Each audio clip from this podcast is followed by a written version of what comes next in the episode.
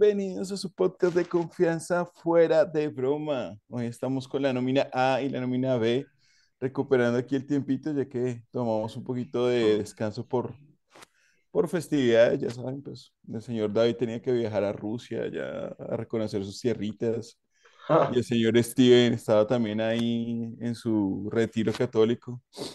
Entonces, bueno, aquí estamos de nuevo, de vuelta con el primer episodio del año en, en grabación, porque pues igual ahí estábamos no tan lejos en, en, lo que hemos subido, pero bueno, bienvenidos nuevamente aquí, afuera de broma. ¿Cómo estamos el día de hoy, señor David? Hola, Leo. Eh, yo muy bien, acá regresando un año más. Por cierto, feliz año para todos, para los que nos escuchan, para Steven, para Leo. Eh, empezando un nuevo año. Esta es la segunda vez que damos el feliz año fuera de broma. Uh -huh. Lo que igual habla de, pues, de una constancia que hemos tenido. Estaba mirando y, y les comentaba ahorita fuera de cámara si es el capítulo 59 que, en el que estoy yo. Uh -huh. Y habían habido algunos en los que no he estado, así que, que llevamos, creo que casi 70, creo yo, por ahí debemos sí, ya andar. Estamos ahí acercándonos porque sí, sí, hay bastantes ahí. Sí, ya estamos ahí cerquita de los 100 y gratis. Puro amor al arte. Acá no, no hay un solo centavo que hayamos ganado. No, todavía nada. Ya llevamos que un poquito más de un año, ¿cierto? Un poquito más. De... No, el año ya lo cumplimos. De hecho, hace poquito, cuando cumplimos el año, como la, en la misma semana, eh, hicimos un par de en vivos a través de TikTok.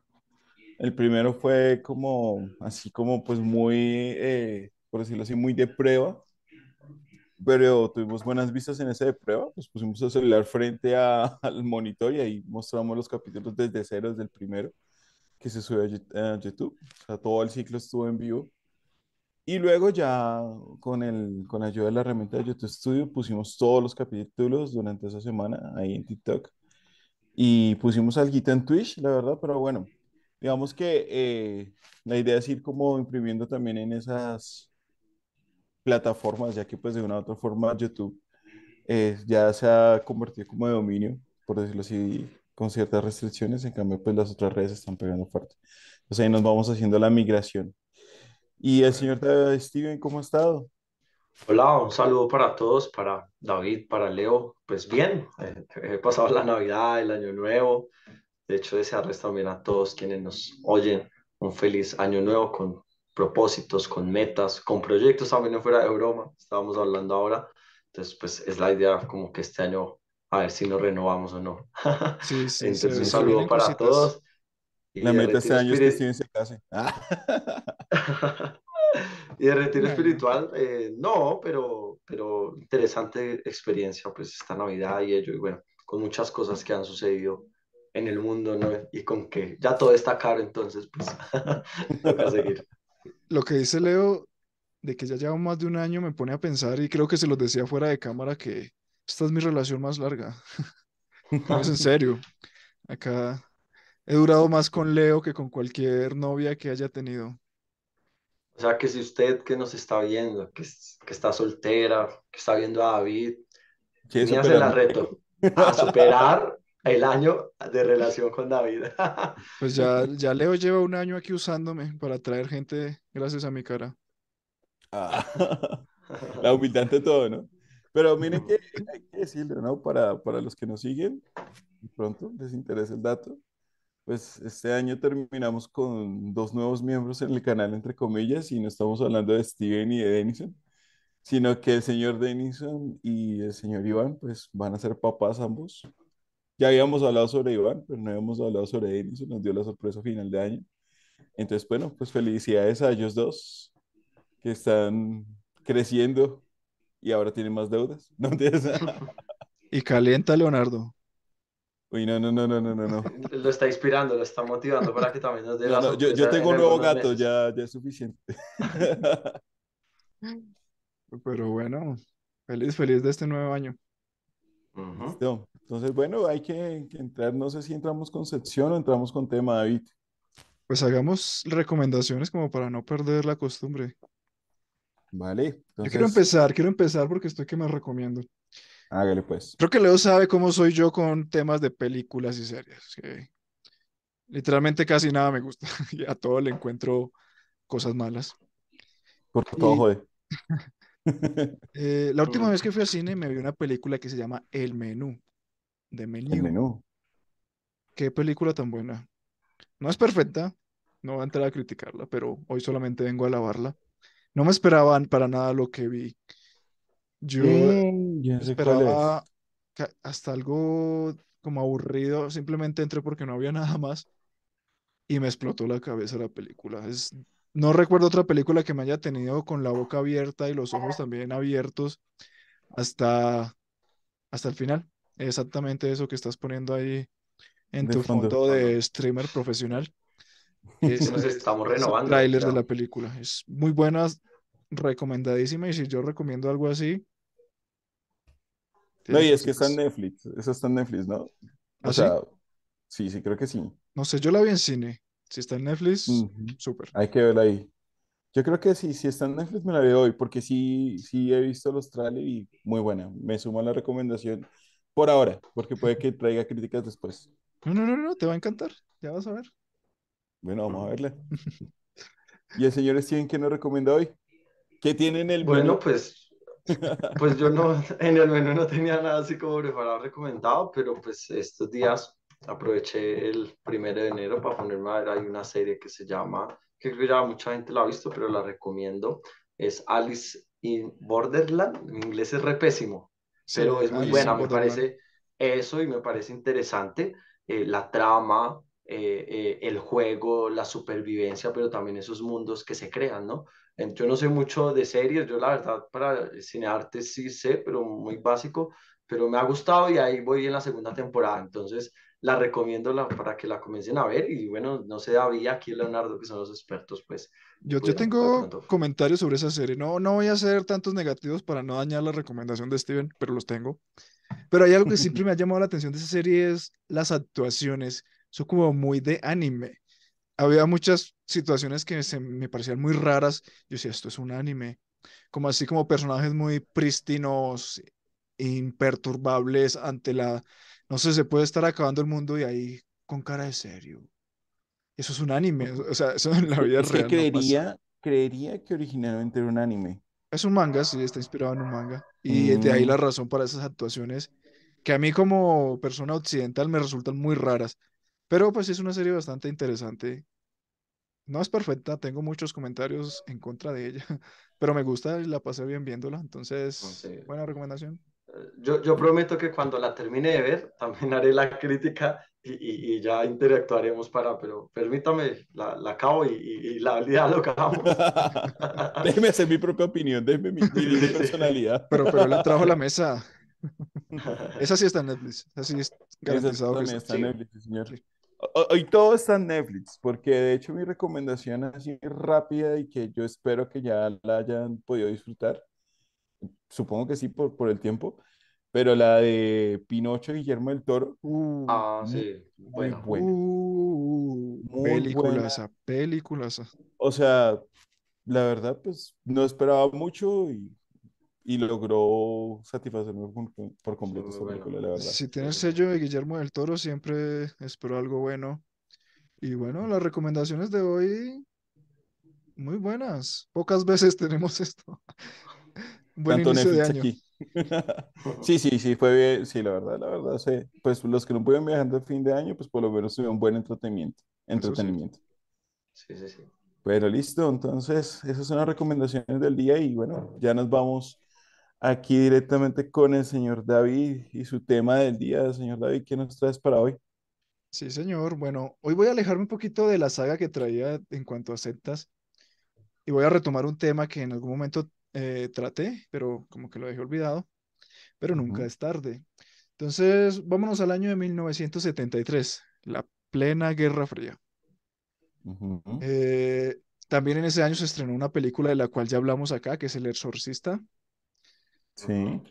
Y vamos a irnos hasta el, hasta el pueblo de Pascagoula, en Mississippi, Estados Unidos. Es un pueblo pesquero. Resulta que el 11 de octubre del 73, un hombre mayor y una persona de 19 años llegaron muy alarmados a una comisaría, la comisaría de Pascagoula, a decir que habían sido abducidos por extraterrestres. Naturalmente, pues la policía que, que tomó el caso lo tomó con mucha seriedad, investigaron profundamente. No, obvio no, se les cagaron de risa en la cara, fueron ridiculizados. Pero lo curioso o lo que yo no esperaban era que este suceso iba a poner a Pascagula en el mapa, el no solo de Estados Unidos, sino del mundo, porque este es un caso que si ah, buscan Pascagula en Google, les sale este caso. Esto es lo más importante que tiene ese pueblo y pues les ha servido para darse a conocer, para turistas, para atraer turistas. Entonces, ¿qué pasó? Listo. Entonces, la- las personas de las cuales estaba hablando se llaman Charles Hitson y Calvin Parker. Charles, de 40 años, era el jefe de Calvin, de solo 19 años de edad, que había llegado a este pueblo Pascagoula en busca, pues, de, de trabajo y de una vida. Entonces, había llegado a trabajar ahí. Trabajaban en un astillero naval. Y ahí no solamente eran, pues, jefe y empleado, sino que también tenían una relación de amistad, o tal vez más que amistad. ¿Por qué digo eso? Porque, bueno, la noche que sucedieron estos hechos fue sobre las 6 de la tarde y estaban, recuerden el contexto, Charles tiene 40 años y Calvin tiene 19 años y estaban los dos a las 6 de la tarde en un muelle pescando. No sé, no sé, eso Me suena el secreto de la montaña, sí. versión lago. Sí, yo, yo creería que, que había algo más por ahí. No, no solo era una amistad. Entonces, sucede que en ese momento Charles estaba como seleccionando la carnada que iban a usar y de repente escucharon un zumbido fuerte desde el cielo. Voltearon a mirar y vieron un par de luces azules que parpadeaban y salían de un objeto volador en forma de óvalo con un domo de cristal que estaba a 3 metros sobre el suelo, o sea, bastante cerca del suelo, y a 10 metros de distancia de ellos. También lo describen como una especie de balón de fútbol americano muy grande.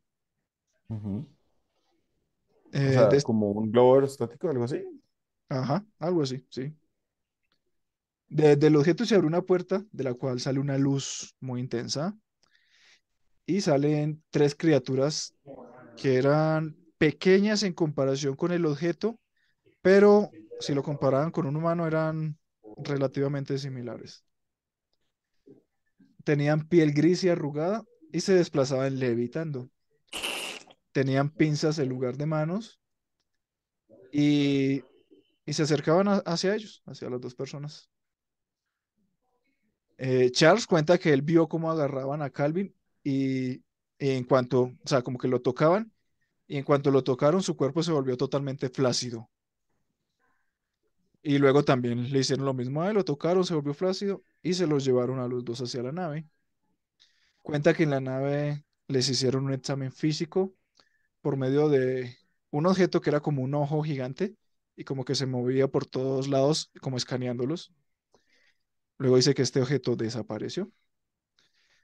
Ellos sintieron que, que pasaron horas, pero cuando regresaron al muelle solo habían pasado unos minutos.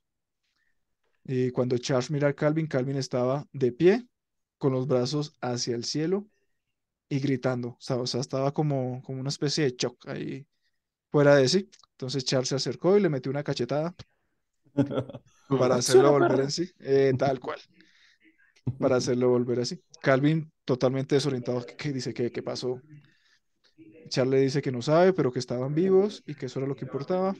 Y ahí es cuando deciden ir a la comisaría y denunciar lo que sucedió. Calvin, que es el más joven, él afirma que él no recuerda nada, que es una situación que, que le produjo mucho estrés, por lo tal él perdió totalmente la conciencia. Entonces, pues la mayoría de, de hechos que se conocen de esta historia vienen es de parte de, de Charles, que es el que realmente contó los hechos en la comisaría. Como les comentaba, pues obviamente, no, pues póngase en el contexto de, de los policías y que llegan estas dos personas a decir que, que se los acaba de llevar un extraterrestre y que los devolvió. ¿Qué harían ustedes? ¿Qué harías tú, Steven, si, si tú eres policía y te cuentan esa historia? No, pues yo me río, no me río y no les creo porque obviamente pues eso es, incluso uno escuchando suena como a ficción, ¿no? Es extraterrestre, o sea, no, no, O no. sea, sí, suena como, no sé, como, o sea, yo pensaría que estarían drogados o algo por el estilo, la verdad. Sí, Tal cual.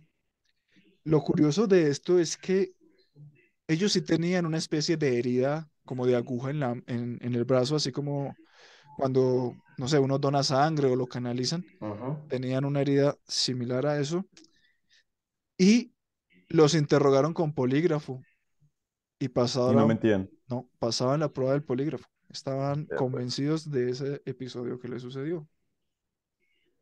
Pero pues obviamente los policías hicieron lo que ustedes comentan, se burlaron de él, de ellos, eh, los sometieron al polígrafo y también decidieron grabarlos a escondidas. O sea, pusieron como grabadoras en un espacio donde solo estuvieran los dos sin que ellos supieran que los estaban grabando, a ver qué decían, a ver si de pronto eh, en privado comentaban era la, la verdad de lo que había pasado o cuáles eran las verdaderas intenciones de ellos al ir a la comisaría de policía. Y pues, ¿qué pasó? Perdón, ¿qué pasó? Que nada, no encontraban ninguna evidencia de que ellos estuvieran mintiendo. Y cuando los grabaron, lo único que, que lograron detectar era a los dos muy asustados, diciendo qué nos pasó, por qué, por qué nos pasó esto, qué hicimos. O sea, ellos estaban muy convencidos de que esa situación realmente sí sucedió. Vea. Bueno, yo creo que es hora de la pausa, ¿no, Leo?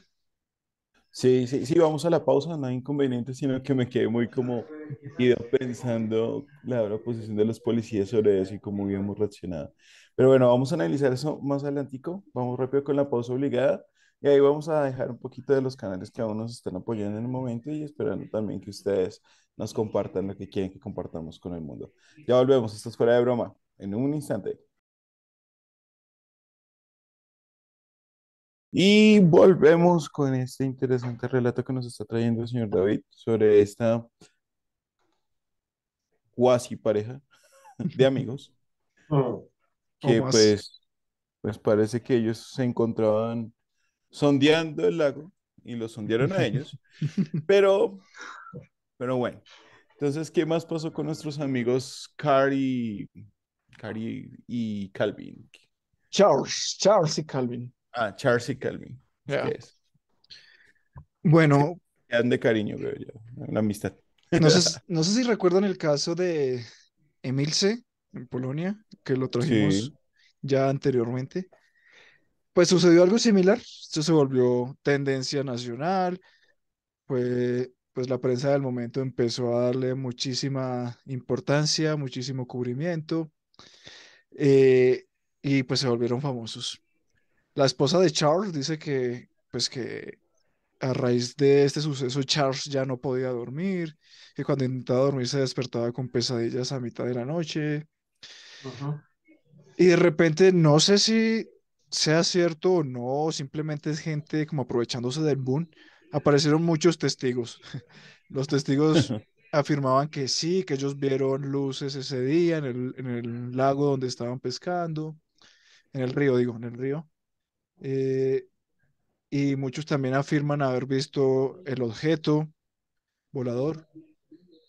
Entonces, ¿es real o no? Pero salieron testigos de un momento a otro. También, pues, eh, Pero, Charles, que ¿qué decían, perdón, David, qué decían los testigos como tal? O sea, que vieron el, el ovni, que vieron los Los extraterrestres. sea, extraterrestres, ¿no? ok. No, ellos solo afirman haber visto el, el- el objeto volador no identificado y las luces. Ya los extraterrestres como tal, solamente Ellos. la versión de Charles. Más que todo Charles, porque Calvin, recuerden que dice que no recuerda nada, que él del shock no sabe qué sucedió. Ujú. Está curioso, ¿no? Porque el que, el más traumado, ¿cuál era? El joven. ¿Calvin o el otro? Calvin. Calvin. Pero, el, o sea, me refiero a que el que mostraba más señales de trauma era Calvin o el otro. Porque las Calvin no recordaba, pero mostraba señales. no, más allá de no decir nada, que él no sabía nada, no. El que, obviamente el que quedó más afectado entonces sí fue Charles, porque él sí es el que está cargando como con todos esos recuerdos de lo que sucedió y con no poder dormir, con las pesadillas. Ujú. Y en sí él también fue el que cargó como con el peso de, de la fama, por decirlo de alguna manera, porque él era quien, quien tuvo que dar la cara a la prensa, a la policía, a los curiosos.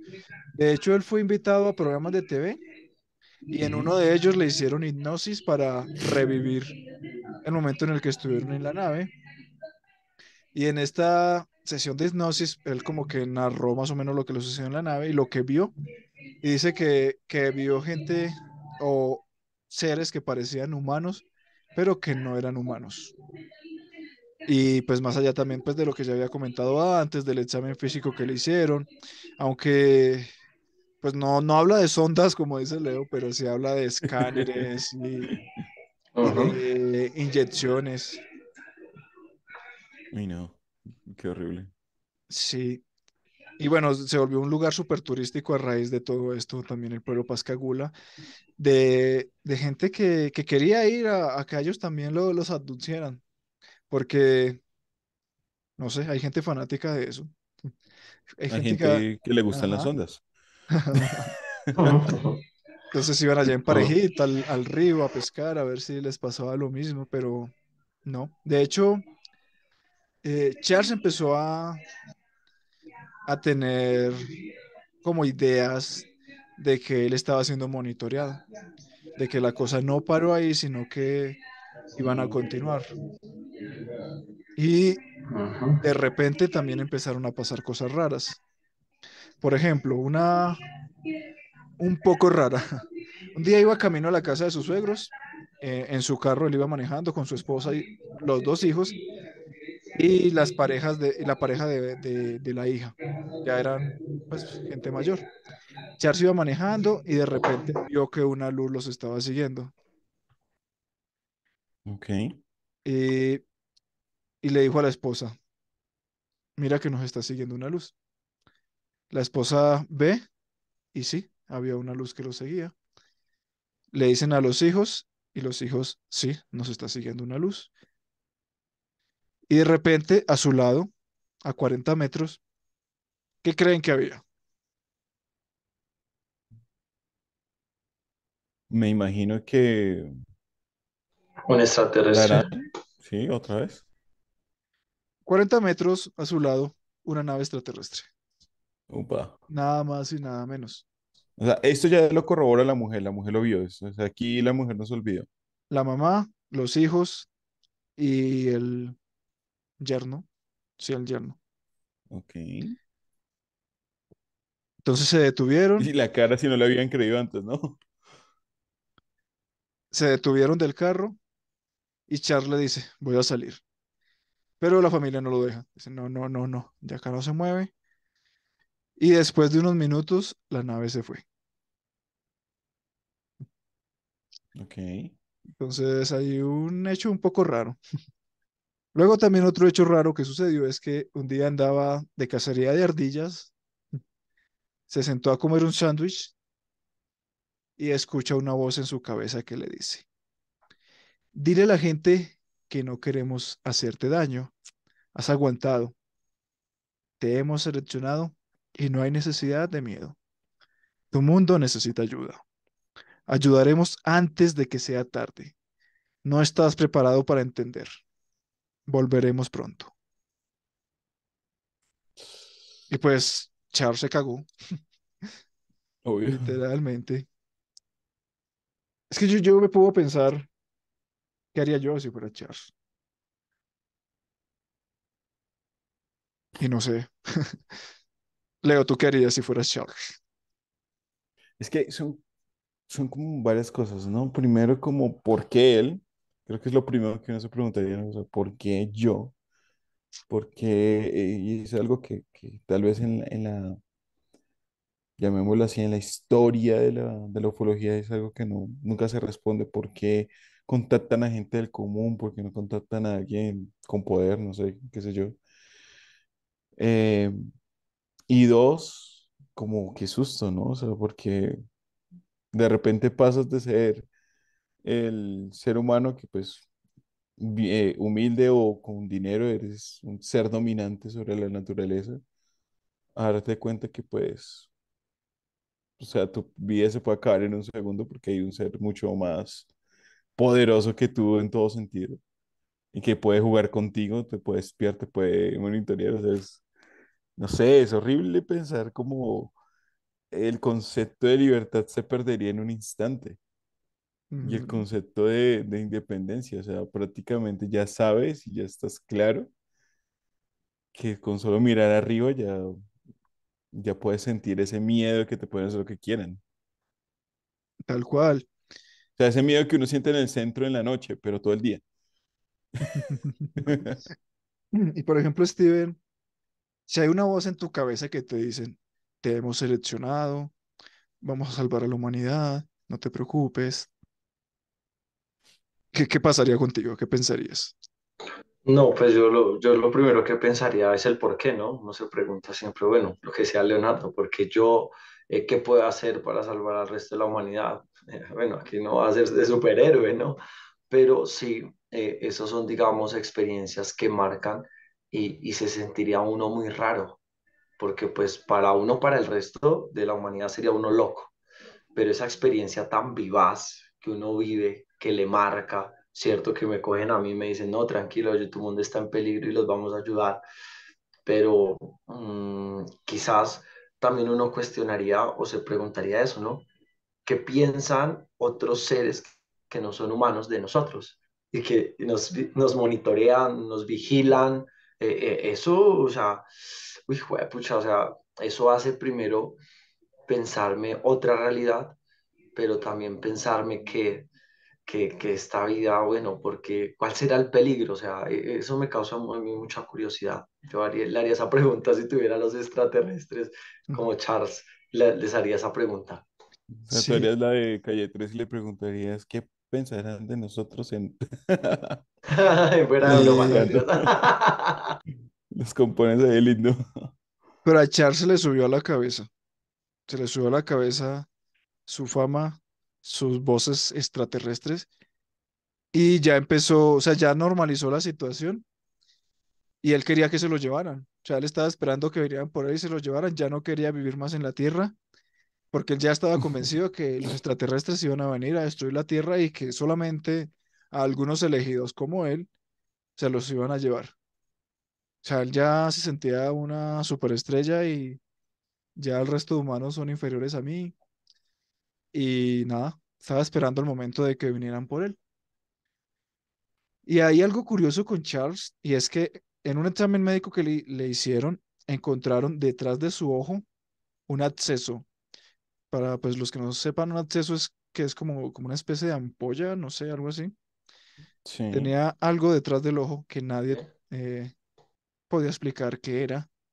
Muchas teorías dicen que de pronto era alguna especie de chip que le habían implantado como para hacerle el monitoreo de, de cuál el eh, Charles mencionaba. Pero sí es un dato bastante extraño. En el Sí, es 2011, súper raro. Charles murió. 2011. Se quedó O esperando a que vinieran por él. lo dejaron plantado, ¿no? Qué tristeza. pues. Nunca Primera vinieron por él. se lo llevan, lo duermen, luego lo plantan. También uno, uno se detiene a pensar de pronto, eh, digamos, eh, lo que hizo Charles y, y lo que decía ahora, eh, bueno, de pensar, mierda, ya me lleven a mí, ya el resto no me importa, ¿no? Es también ver hasta qué punto, eh, pues nosotros como seres humanos también caemos en eso del narcisismo, ¿no? Eh, eso, eso es interesante porque me, me importa yo y yo, pero al final eh, eh, el- eh, soy yo la misma consecuencia de mi muerte eh, sí, por, en como, Ujú. como, como visto. Bueno, eso tendría otra connotación mucho más profunda, pero es preguntarme eso, ¿no? Al fin se quedó esperando y no llegó y pues murió como uno de nosotros, ¿no? Quizás a veces uno diría, a veces uno delira con muchas cosas y, y yo, no puedo, yo no puedo aquí decir que tampoco la experiencia haya sido eh, irreal, pero si algo estoy convencido es que siempre el ser humano ha caído en eso, ¿no? En, precisamente en ese narcisismo ahí. La pues, vanidad. tenaz. Sí, Sí, la vanidad. O sea, ya, no sé, esa experiencia lo hizo sentir diferente, Poderoso. más Sí, grande que los demás, escogido, y también se dejó llevar mucho por la vanidad. Y sí, es algo de lo cual estamos rodeados hoy en día, y se puede ver mucho en, no sé, en las redes sociales, etcétera, etcétera. Pero bueno, eso es como tema para otro capítulo. Entonces estamos en el 2011 cuando Charles murió. Y resulta que en el 2018, o sea, no hace mucho, reapareció el otro sujeto, Calvin. Y Calvin vino a decir lo siguiente, mentí. Ah, juepucha. Pero mintió en qué, luego él no era el que no recordaba nada. Exactamente, dice, en realidad yo nunca me desmayé. Recuerdo todo lo que me pasó en ese viaje. Recuerdo la luz azul que se reflejaba en el agua. Reafirmó la descripción de los aliens. Y él le sumó que tenían picos en la cabeza, algo que hasta el momento no habían profundizado mucho. Dice que cuando lo atraparon, le inyectaron un tranquilizante porque perdió el miedo cuando lo tocaron. Dijo que cuenta, que cuenta su historia porque pues ya no quería llevarse el secreto a la tumba. Y sacó dos libros, así que tampoco quería desaprovechar, pobre la tumba. desaprovechar esta historia y la puso a producir. De hecho, Leo, si Leo, quieres, comparte el eh, archivo que, que te, eh, que te pasé. ah, Vale, ya vamos. Sí, ah, me imagino que ahí estarán los nombres de los libros, ¿sí? Ya se los digo, Ok. pero quiero pues aquí como ponerle rostros a, A la historia. exactamente. Entonces aquí tenemos en un inicio a, a los dos protagonistas. A la izquierda de la pantalla tenemos a Charles, que ya es el hombre de mediana edad, aunque para tener 40 años se ve bastante mayor, creo yo. O sea, yo veo esa foto y digo ronda a los 60. Bueno, eran otros tiempos, ¿no? O Es sea, verdad, sí. sus condiciones de vida fueron diferentes. Y acá tenemos a, a Calvin de 19 años, que también parece como de 30. Parece como, como una versión joven de largo de los, de los Locos Adams. Ya, sí, de la familia Adams. Sí, sí, señor. Si quieres, pasa a la siguiente. Bueno, acá tenemos como los primeros reportes que hicieron de, de ellos en los periódicos de la época y también empezaron a generarse muchas ilustraciones, mucho arte de la historia. Si quieres, Leo, sigue avanzando. Ujú. Upa. Acá ya tenemos una versión un poco más detallada de, de lo sucedido. Se ve como lo- la descripción que ellos habían dado de los extraterrestres, que eran más o menos del tamaño de un humano, con piel gris arrugada, con pinzas en lugar de, de manos. Si quiere pasar la, la siguiente. Claro que sí. Está bueno el arte ahí. Este no me gustó tanto, pero Acá tenemos uno más, más colorido, más, más un mundo feliz. sí, más bajo, no sé, influencia del LSD, supongo. Sí, hasta sale planetas en el agua. Esto sí es un viaje que pegaron. Pero ahí están recreando también como parte de la historia, que, que los tocaron y que se volvieron flácidos y eso.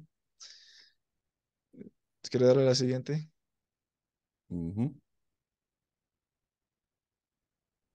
Acá ya tenemos un poquito más de detalles de los que daban. Ahí también está como una representación de, de la nave, no solo de, de lo- de los extraterrestres, sino también de la nave en la que venían y de las luces azules que desprendían. Ahí en la imagen de abajo se ve como, como que está desprendiendo unas luces.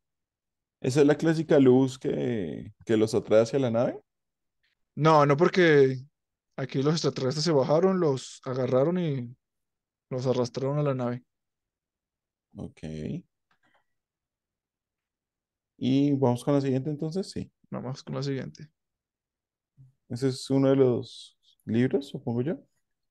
No, esto es como una revista de, de ciencia, eh, digo, de, de, de ufología, que, que están también con una ilustración aquí ya un poco más, eh, Elaborada. ajá, más elaborada, con alguna diferencia de la versión que cuentan, porque pues acá sí se ven que tienen dedos y parecen más como unos cerdos y son incluso un poco más bajos que los humanos. Sí, sí, ya, ya ahí está un poquito de la... Sí, pero pues coinciden pues en que están levitando, si ves, no están caminando, sino que están levitando y están como los objetos de pesca y el río.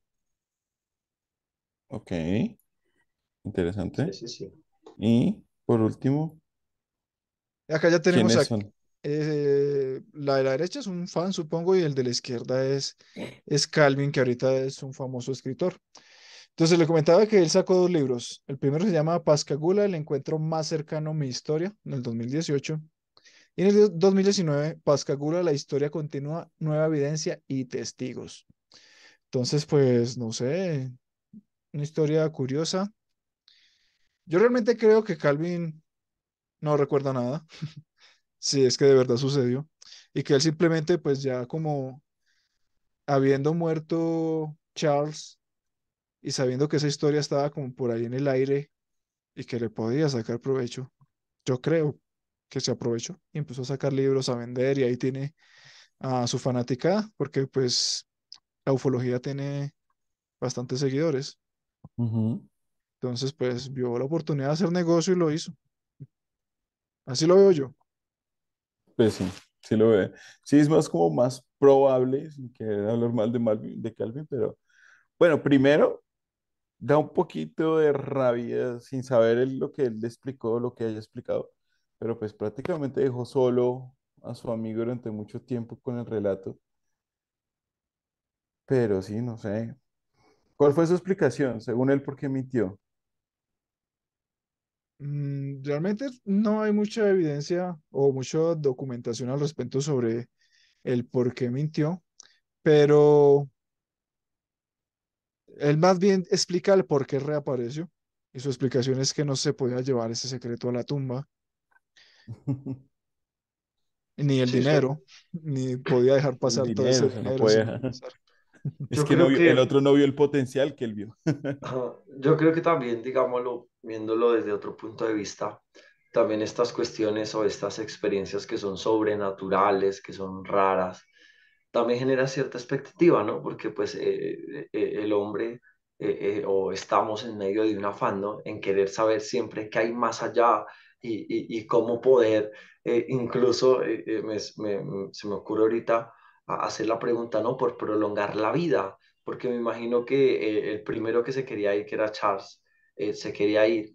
Pues él quería irse porque quizás allá tendrían es cierto, por prolongar la vida y no quería morirse acá, o sea que está, Sí, sí, sí. vale mierda y ya. Entonces, eh, eh, eso me suena interesante. Y, de, y del segundo personaje que pues nos están hablando aquí, me parece que, que sí, supo aprovechar muy bien el momento. Es, es un tema que da ahorita mucha expectativa. Hay gente que cree en los extraterrestres. Yo, de hecho, creo en los extraterrestres. Creo que existe otra vida más allá. O no otra vida, sino otra forma de vida, no otra vida, que, que son cosas bien distintas. Y que también, eh, en cierto modo, somos vigilados, monitoreados. Eso, eso, eso causa también cierta intriga, ¿no? Pero eh, eso me llama mucho la atención. Creo que el segundo la supo hacer y bueno, pues me llama mucho la atención la escenografía que se pinta aquí. Es interesante. Sí. Y pues más allá de si alguien cree o no en esto, porque pues yo creo que tampoco es el objetivo de, de nuestro podcast es demostrar verdades absolutas o, o pretender que tenemos la razón o no. Pero sí es un caso de los casos documentados que hay, al igual que el que traje en una oportunidad anterior, que es el caso de Milsen, también es un caso documentado de abducción extraterrestre, este es otro más de ellos. Y, y pues nada, pues queda en las personas sacar sus propias conclusiones, si quieren ahondar más en el tema, pueden leerse los libros, ayudarle a Calvin en, en su plan de En su jubilación, propósito de, de no mentir. sí, y de no llevarse el secreto a la tumba.